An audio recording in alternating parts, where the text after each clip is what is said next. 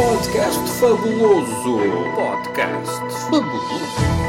Podcast fabuloso. Podcast. Podcast. Podcast fabuloso. Ou não?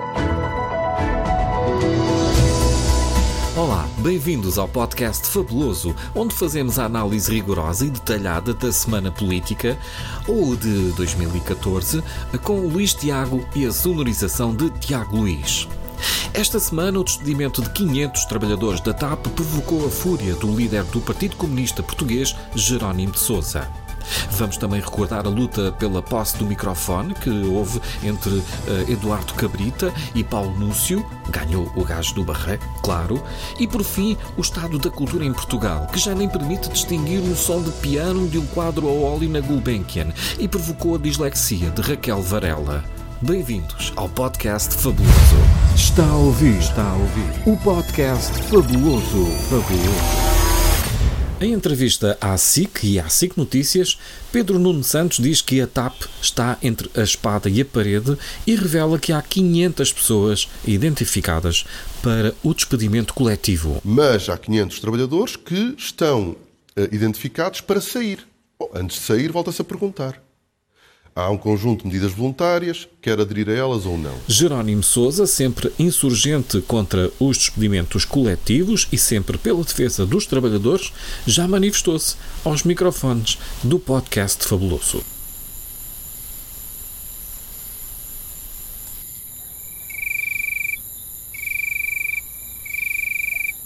Bom, me parece que não é, afinal não há nada a dizer da parte de Jerónimo de Souza. Uh, obrigado, Tiago Luís, pelo registro de som. Uh, e hoje é 25 de Abril. Assinala-se o fim da ditadura do Estado Novo, assinala-se o final da repressão em Portugal, da prepotência, da brutalidade do Estado. E por isso temos uma recordação de 2014, em que um deputado do PS, hoje Ministro da Administração Interna, Eduardo Cabrita, retira à força o microfone a Paulo Núncio, secretário de Estado dos Assuntos Fiscais na altura, em plena Assembleia da República. Dia para que eu pudesse fazer uma intervenção sem mas ser não, interrompido Mas não tem uma intervenção, tem uma interpelação à mesa, como aliás os senhores três deputados que usaram da palavra. Eu volto, eu volto novamente a dizer, Sr. Presidente, a gravidade da sua intervenção na qualidade de Presidente da COFAB é suficientemente manifesta. Sr. Secretário Senhor, senhor, Secretário de Estado, há uma questão. Senhor Secretário de Estado, tenho de o interromper porque a direção dos trabalhos do Parlamento cabe à Assembleia da República e não ao membro do Governo que aqui está. Senhor, senhor Secretário de Estado terá direito a usar da palavra numa terceira ronda. Raquel Varela, escritora e historiadora, autora e coordenadora, conforme se pode ler na página da sua editora, de 25 livros sobre a história do trabalho, do movimento operário, da história global. Publicou como autora 51 artigos em revistas com arbitragem científica na área da sociologia, história, serviço social e ciência política. Foi responsável científica das comemorações oficiais dos 40 anos do 25 de Abril, em 2014.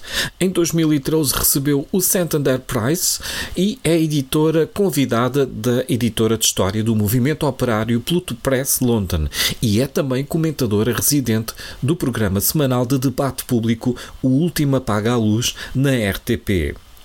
A Raquel Varela, com todo este currículo, não sabe distinguir se viu na Gulbenkian uma pintura a óleo ou se ouviu um recital de piano. E por acaso até fui à Gulbenkian ver o Sobokov, tenho que dizer isto, porque foi uma das coisas mais espantosas da minha vida Sokolov. e cada bilhete. Hã? Sokolov. Sokolov, eu agora estava a dizer e estou com dislexia.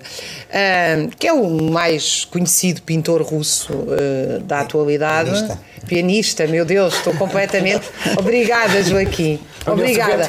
E é com esta da Raquel Varela que terminamos por hoje. Até porque a fome já aperta e tem de ir jantar.